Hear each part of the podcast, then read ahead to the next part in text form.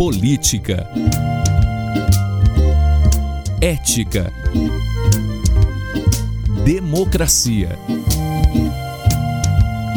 Informação. Opinião. Pode falar. Apresentação Cileide Alves e Rubens Salomão.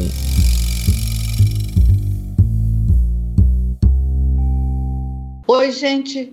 Rubens Salomão e eu chegamos para a edição 108 do Pode Falar, o primeiro podcast de política de Goiás com trilha sonora de Beto Estrada. Eu estou em isolamento social e Rubens no estúdio da Sagres 730 em Aparecida de Goiânia. Oi, Rubens, tudo bem? Oi, Sileide, tudo bem? Tudo bem comigo? Tudo tranquilo? Estamos aqui em mais uma edição do Pode Falar, sempre um prazer estar aqui. E vamos que vamos, né? Analisar essa campanha eleitoral, esses fatos da política e os candidatos que ainda estão falhando, né? Em apresentar, assim, propostas em alguns temas, Sileide. Pois é, a omissão dos candidatos a prefeito em relação à decadência do transporte público na região metropolitana de Goiânia e a entrada do governador Ronaldo Caiado na campanha são os temas deste episódio do Pode Falar.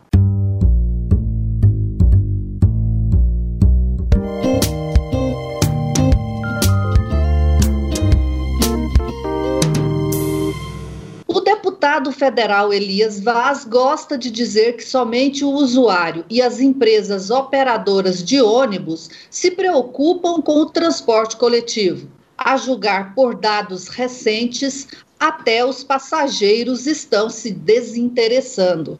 Nós estamos tendo uma enorme queda de demanda, os nossos custos estão altos, nós temos que discutir como é que vamos manter esse equilíbrio.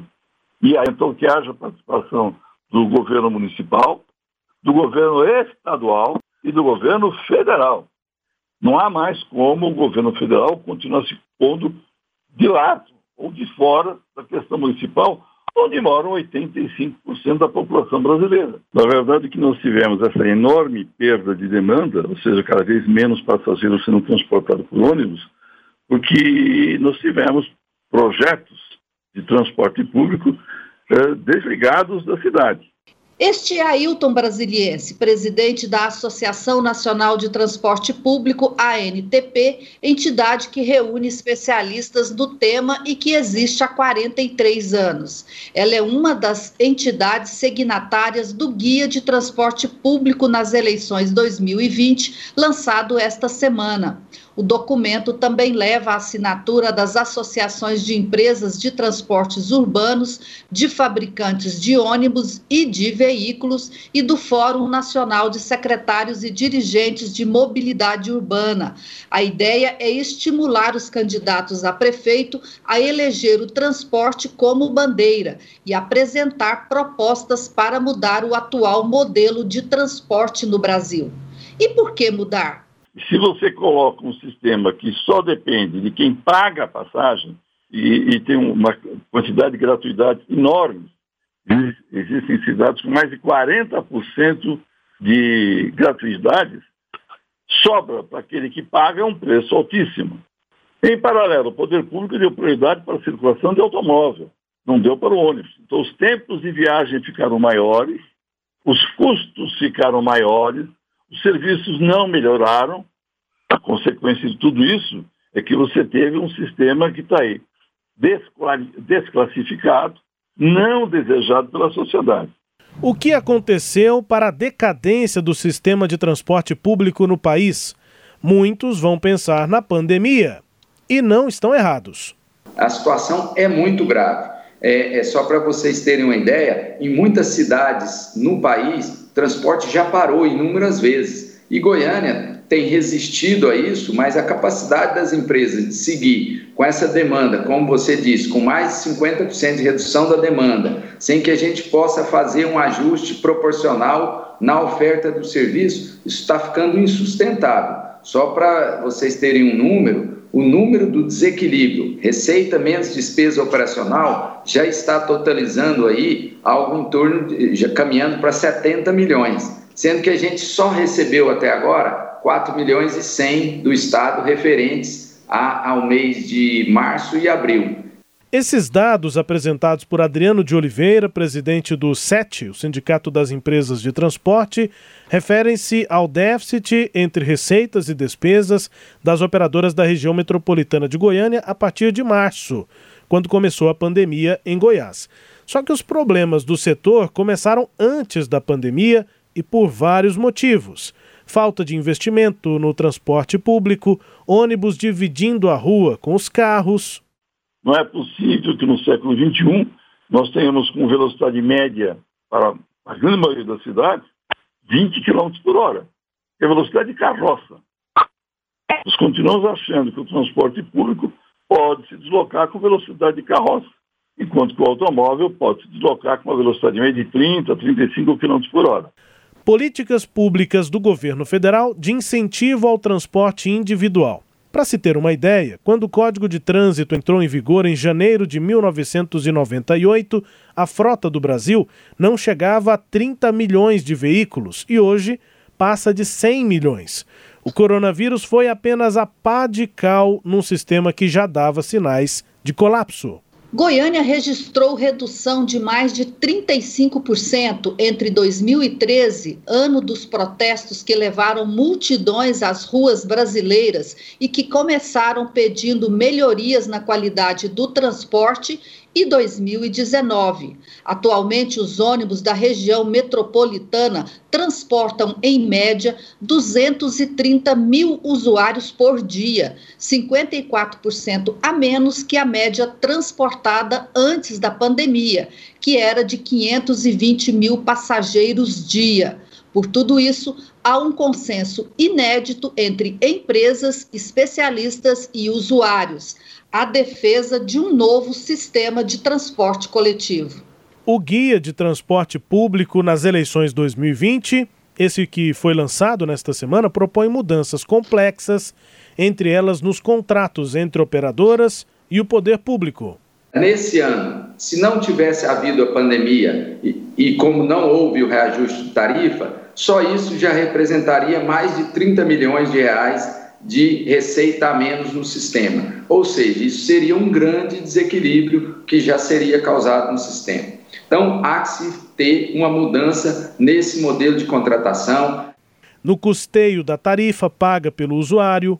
O que a cartilha propõe é que dissocie a remuneração, a tarifa pública da tarifa de remuneração. Alguns contratos no Brasil é, é, já prevêem isso. Vou citar o exemplo de São Paulo, de Brasília, onde as empresas não são remuneradas pela tarifa do usuário, e sim por uma tarifa de remuneração. Essa mudança é fundamental. Por quê? Porque tarifa pública, Slade, é, é uma questão de política pública. Primeiro, o governante pode, é, eventualmente, é, resolver assumir uma parcela do custo do transporte maior se ele tiver com as finanças em boas condições. E mudança nos atuais contratos entre as empresas e a Companhia Metropolitana de Transporte Coletivo, a CMTC, responsável pelo gerenciamento do sistema na região metropolitana de Goiânia. Sim, nós entendemos que é necessário que exista uma revisão dos contratos. É, é, é, e nessa revisão, o foco tem que ser o usuário, porque no fundo o que a gente, o que o transporte público hoje mais precisa é reverter essa tendência de, de, de perda de relevância. Hoje o transporte público transporta aproximadamente um terço só da população. Isso é muito pouco, especialmente numa região metropolitana como a nossa. A pergunta agora, Rubens, é: os candidatos a prefeito de Goiânia estão afinados com essa realidade? A meu juízo, eles estão passando a anos-luz de distância dela. E aí, basta a gente dar uma olhada é, na, nos programas apresentados pelos candidatos a prefeito de Goiânia. E foi o que a gente fez aí para fazer esse podcast. Eu vou começar pelos que lideram as pesquisas eleitorais. Maguito Vilela e Vanderlan Cardoso, né, não necessariamente nesta ordem, é, eles falam em dar prioridade ao transporte público. O Vanderlan fala em qualificar a rede metropolitana de transporte é, Público, a RMTC, Maguito fala em dar prioridade ao transporte de massa. Mas fica por aí a, a abordagem deles a essa questão central é, do transporte. A partir de aí, coincidentemente, os dois é, vão tratar das questões que são é, transversais ao transporte coletivo, que é o investimento em infraestrutura. É claro que investimento em, em, em rodovias, em vias, né, em avenidas, ela é importante, elas, os investimentos são importantes, mas a grande questão é esses candidatos darem muita ênfase a isso e não abordarem é, os temas que a gente acabou de tratar, que sem tratar deles não vai encontrar saída para o problema. A Adriana Acorce, que ainda é também líder, ela que é de um partido que sempre deu prioridade ao transporte público em detrimento do transporte individual, ela também faz uma abordagem bem, é, assim, vaga, né, ao dizer que pretende integrar a, o transporte na região metropolitana com os demais municípios do estado, quer dizer, dar, dar essa força a essa integração e ampliar as, as ciclovias. Mas também ela não trata da questão central, Rubens. É, a, a gestão do sistema de transporte fica ausente, né? Não, não é citada nos, nos planos aí, pelo menos desses candidatos e de praticamente todos. É, e, e fica mesmo assim restrita à superfície do debate, que é a obra, a avenida, a, as obras de mobilidade, que são importantes também para o transporte coletivo, mas não a forma de gestão, como é que esse sistema funciona na prática, que é o que a gente tem acompanhado, e a gente tentou ao longo dessa semana e também aqui no podcast apresentar, né, pelo menos uma parte desse manual que foi apresentado por entidades, entre elas a Associação Nacional de Transporte Público, a NTP. É, me parece que os candidatos, Leide, não é, atacam lá a origem né, do problema e não dão uma perspectiva de que o sistema pode ser alterado. Quantas vezes né, a gente fez podcasts aqui tentando é, detalhar as é, é, possibilidades de mudança é, que foram propostas ao longo aí desse ano e meio para trás, né? acho que um ano aí na, na prática é, para trás, principalmente pelo Benjamin Kennedy lá na CMTC, é, que fez algumas tentativas seguidas de é, modificar em alguma parte a forma de gestão, por exemplo, a forma de financiamento, né?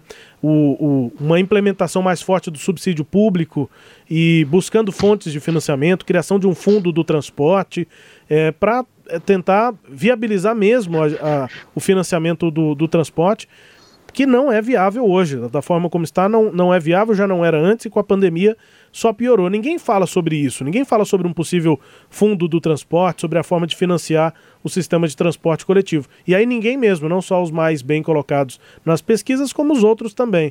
É, Cileide, vejo muitos eleitores que falam assim: ah, mas vocês precisam falar de todos os candidatos. A gente até fala, né, Cileide, dos 15 aqui. É, só que nesse ponto, todos eles estão só na superfície do problema. É, só, é só no enfeite, né? O Alisson Lima, que é do Solidariedade, ele é um dos candidatos que quase chegam perto ali do, do núcleo do problema. Ele, mas ele fica muito num discurso de bravo de que vai romper contratos. É, os é, contratos o, o, são o Alisson regidos, tem muita bravata, é, né, Sileide? Tem, tem muito é, discurso de, de, de quem diz que vai fazer o que não pode fazer. É, os contratos são regidos pela Lei Federal 8.987 de 95 e ele até prevê seis condições aqui para um rompimento de contrato.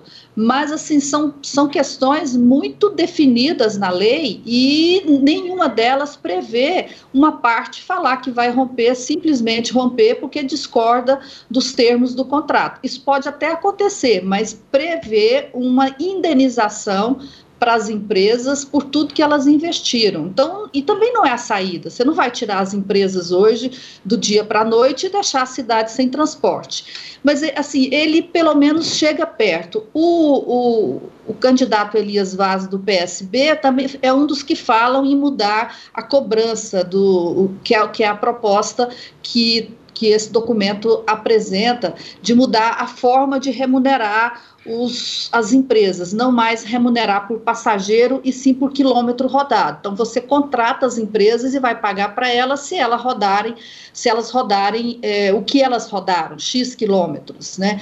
O Elias Vaz chega a falar nisso, mas ele não avança em, em, na ideia de onde virão os recursos para é, esse investimento.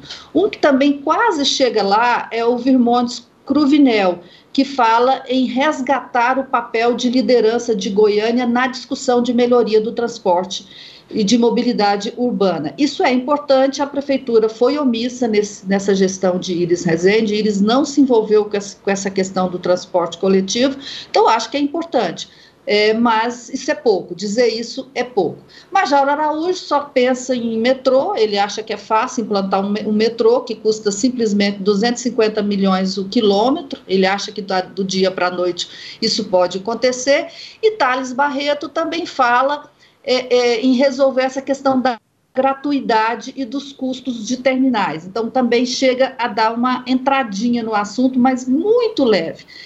No geral, é isso, Rubens. Esse é um tema relevante para a cidade e eu acho que é importante a gente trazê-lo aqui no nosso programa. E, a gente fez isso é, na Sagres nessa semana para tentar trazer os candidatos para o tema, assim como se propõe a fazer, se propuseram a fazer essas entidades que assinam esse guia aí é, com propostas para o transporte coletivo. Rubens. É, e alguns candidatos que, a, a, mesma medida que avançam, também têm algumas propostas que me parecem dão passos atrás. Né? O próprio Thales Barreto, por exemplo, achei importante ele citar as gratuidades, né, Celede?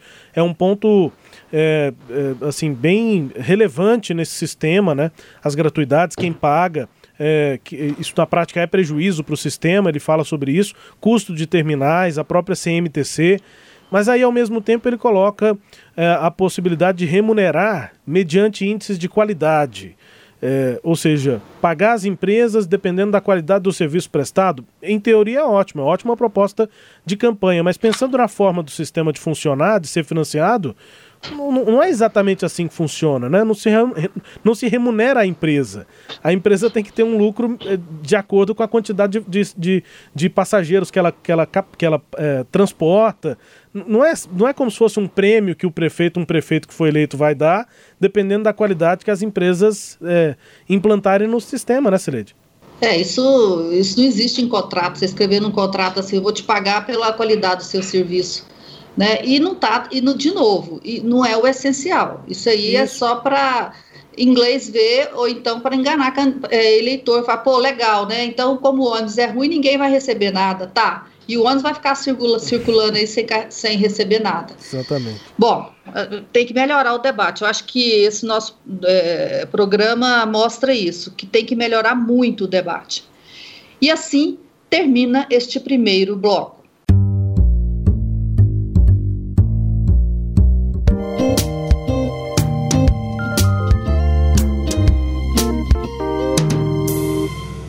Neste segundo bloco, a estreia do governador Ronaldo Caiado na campanha de Vanderlan Cardoso. E ele chegou fazendo barulho. Iris Rezende é um craque. Pegou a cidade totalmente quebrada, endividada, já recuperou o quadro fiscal, já conseguiu fazer empréstimo, está avançando nas obras em todos os quadrantes da cidade. Eu conheço a capacidade dele mas ao mesmo tempo, ele vai ter a honra e o orgulho em saber que ele vai ser continuado, a sua gestão vai ser continuada com um cidadão que tem gestão e competência, transparência, credibilidade no cenário nacional. É um homem que fala com todos os ministros de Estado. É um homem que sabe essa vinculação que nós teremos agora das ações diretas do governo federal, estadual e a nossa capital. Do jeito que Vanderlei arrojado, continuando aquilo que eles recuperou depois de tantos desmandos, vai ser a capital que mais vai crescer no país. As contas de Goiânia hoje estão em dias, os fornecedores estão em dias. Ah, o próprio prefeito me disse que as contas estão tá sendo pagas para todos os fornecedores em dia e tem recursos em caixa. Então, isso aí nos dá uma certa tranquilidade e reconhecer também é, que o prefeito atual, ele está na história de Goiás, não tem ninguém para defender o legado dele, a não ser a população, a população que aonde a gente vai defende esse legado dele. Eu reconheço o trabalho e o esforço que ele tem feito. E aí, Rubens, o que, que podemos dizer dessas, dessas duas falas, a do governador Ronaldo Caiado e depois a do Vanderlan Cardoso. A do Vanderlan Cardoso foi, coincidentemente, no mesmo dia, as falas dos dois. Só que o Vanderlan, Vanderlan falou mais cedo, numa entrevista ao Jornal Popular, e à noite o governador fez esse discurso, ambos na quinta-feira, é, quando ele participou da abertura da campanha do vereador Wellington Peixoto. Nessa sexta-feira está previsto a, a, prevista a ida do governador ao lançamento da candidatura de Vanderlan Cardoso, Rubens. É, parece que eles estão falando línguas diferentes, né, Celede? Na, na língua política aí, o governador Ronaldo Caiado elogiando o Iris Ezende e dizendo que Vanderlan será continuidade. Vanderlan já diz que quem vai defender esse legado, ou seja, a continuidade da gestão de Iris Rezende, é o povo, ou seja, não é ele. Ele também quer dizer que não é o Maguito, mas também não é ele. Ele não assume esse discurso que o Caiado tenta incutir na campanha é, que ele apoia, na campanha governista, né, aqui em, em Goiânia. Eu fiquei pensando, Celede, nessas, nesses dias, é, algo que já me chamava a atenção, porque eu, eu cobri bastante é, na, naquela época, 2010, 11, 12 é, até 2013, eu cobri bastante Ronaldo Caiado e Vanderlan Cardoso. Jorcelino Braga também naquela época eram os três nomes do que eles tentavam é, é, construir ali da chamada terceira via, porque tinha o MDB como maior partido na oposição e o PSDB liderando a base do governo. Naquela época, aquela configuração política. E eu acabei acompanhando muito, Celede, você vai entender, acho que o nosso ouvinte também, porque nas equipes é, das quais eu participei, a gente sempre teve os repórteres que já estavam mais acostumados com as suas fontes a cobrir ou o MDB na oposição ou a cobrir o governo. Às vezes eles até trocavam, mas eram os repórteres mais experientes. Eu estava chegando.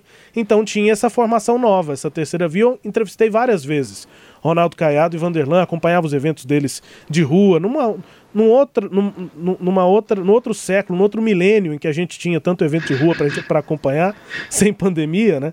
Mas eu fiquei me lembrando disso, o quanto era diferente, o quanto eu ouvi Ronaldo Caiado e Vanderlan criticar Iris Rezende, os dois. Os dois, ao mesmo, com o mesmo discurso alinhadinho, criticando Iris Rezende, criticando Marconi Perillo, isso tudo é passado, tem que ter uma nova alternativa em Goiás, e aí agora eles se reencontram, depois a gente já citou isso aqui nesse, né, no podcast, depois daquilo que aconteceu no final de 2013, para a campanha das eleições gerais de 2014, aquele desencontro entre Caiado e Marina Silva, houve o afastamento entre Vanderlan e Caiado. Agora eles se reencontram, Cireide. Vanderlan, depois daquele discurso em que ele e Caiado batiam em todos esses, outros, esses outros dois grupos, Vanderlan já se filiou ao MDB, eh, já se aproximou de Iris Ezende, e aí em 2016 foi candidato a prefeito pela base do PSDB, pela base do governo de Marconi Perillo, enquanto que Ronaldo Caiado também se aproximou de Iris Ezende, ou seja, o, o discurso é completamente outro e agora eles vão tentando reencontrar algum caminho juntos, mas dá para ver que os dois não falam a mesma coisa. In, inclusive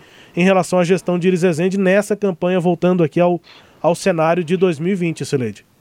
É, e eu penso que agora, Rubens, eu acho que o motivo dessa pequena é, divergência, se é que a gente pode falar em divergência, porque eles não estão de fato uhum. é, tendo um embate, mas o que a gente percebe ali dessas pequenas diferenças, eu acho que a palavra melhor é essa, é o jogo eleitoral de 2022. Eu acho que Ronaldo Caiado está querendo agradar Iris Rezende, não só porque ele gosta do Iris Rezende, né? Hoje eles têm uma relação de proximidade, mas eu acho que ele está pensando lá na frente.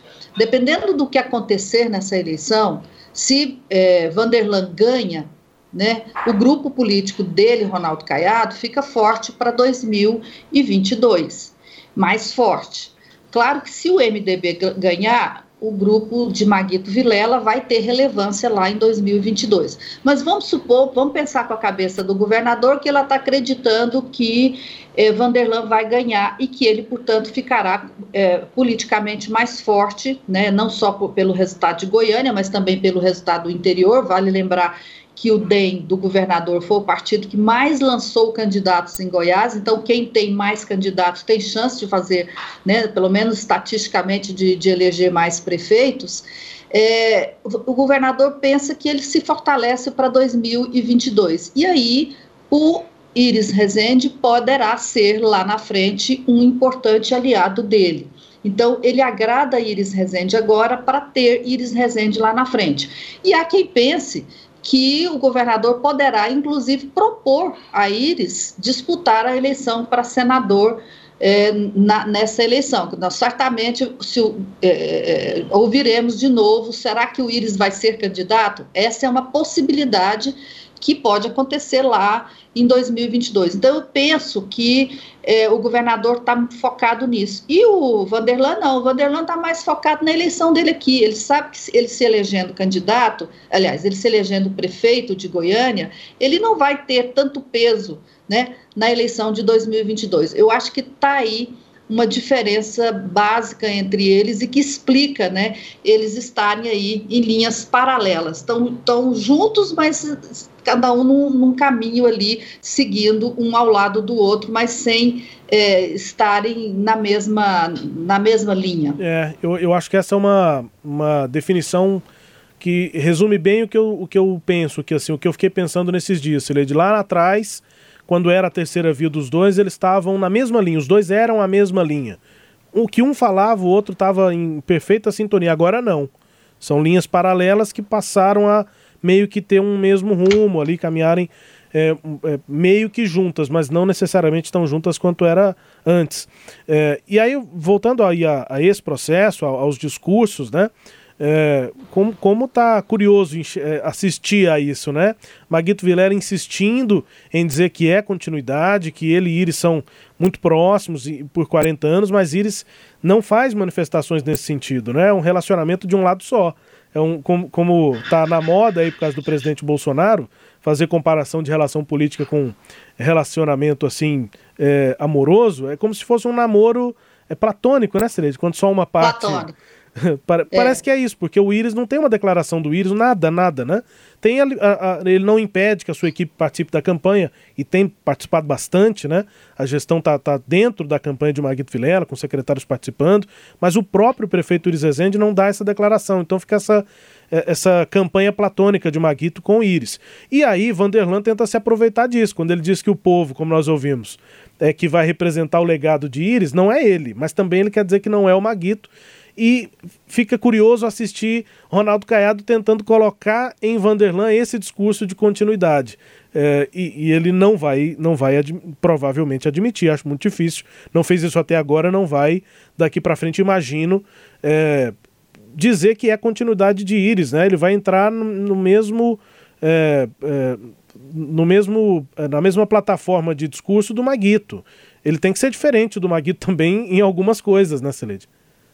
É, eu acho que ele está tentando ainda dar aquele tom de é, CEO, né, que eu falei no programa é. passado, que é o, o, o, o, diretor, o presidente executivo, né, da, da, do, da prefeitura bem, de Goiânia. Bem personalista, né, Serede? Eu faço, eu é, consigo gerir, eu, faço, eu sou é, gestor e tal. É, pode ser que o público se interesse por isso, né? A gente ainda não, não deu para perceber o sentimento da, das pessoas em relação a isso, mas esse é o foco dele e é isso que ele está perseguindo com a campanha eleitoral dele, Rubens.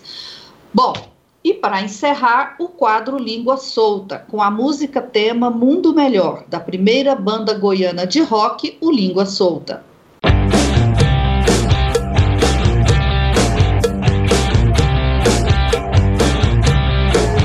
Abre aspas.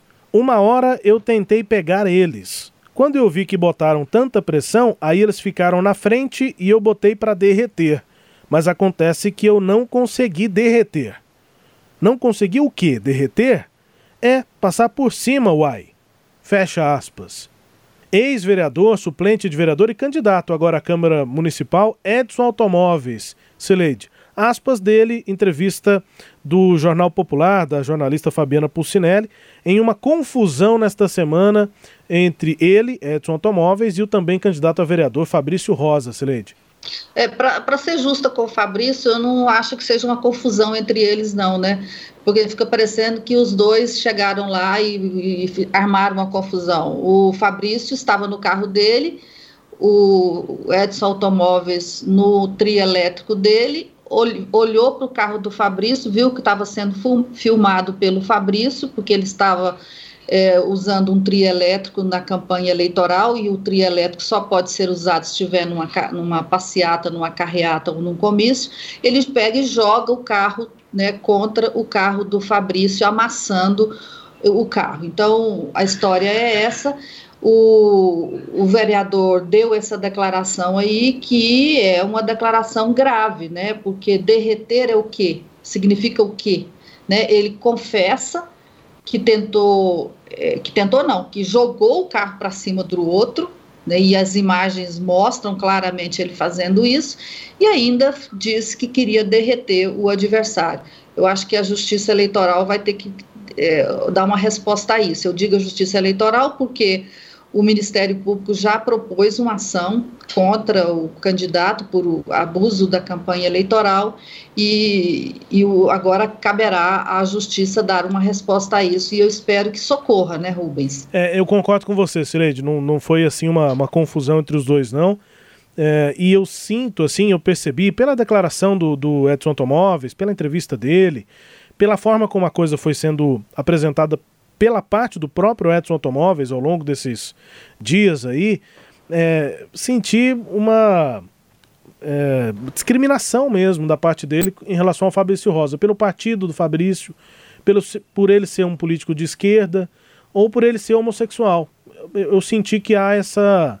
Percebi, senti não, eu percebi que há uma discriminação por todos esses é, motivos, assim, por todos esses essas diferenças, digamos, entre o Edson Automóveis e o, e o Fabrício Rosa. E me incomodou muito isso. Acho que não, não cabe, mesmo numa disputa por base eleitoral, numa divergência aí, numa. É, por mais que irritado que o Edson Automóveis tenha ficado sem motivo, mas esse tipo de discriminação não é justificável nunca, Sileide. É, inclusive ele chegou a usar a expressão se que ele olhou para o carro e viu aspas, três cabeludos, eu fiquei com medo. É, pois é. Dizer, isso é claramente discriminação. Você vai julgar a pessoa pela aparência dela. E ele que é o cara né, dos padrões de, de sociais aceitáveis, que estava de camisa social, cabelo cortado, jogou o carro contra o outro. Então, a aparência não, não, não diz o que a pessoa é, não, não fala sobre o caráter da pessoa. Vambora, Rubens? Bora, Silente, até. Este episódio teve áudios da campanha de Vanderlan Cardoso, do jornal O Popular e da Rádio Sagres 730. Confira o podcast Pode Falar todo sábado às nove e meia da manhã na Rádio Sagres 730, no Sagres Online, no aplicativo da Sagres, no SoundCloud, no Spotify, no Google App no Deezer e no Castbox. Tchau, Rubens. Tchau, Sileide. Um beijo. Vou convidar quem nos ouve aqui no podcast para nos ouvir também todo dia, de segunda a sexta, das 7 às 10 da manhã. Tamo junto. No Manhã Sagres também. Beijo. Até. Tchau, tchau. Apresentamos Pode Falar com jornalistas Cileide Alves e Rubens Salomão.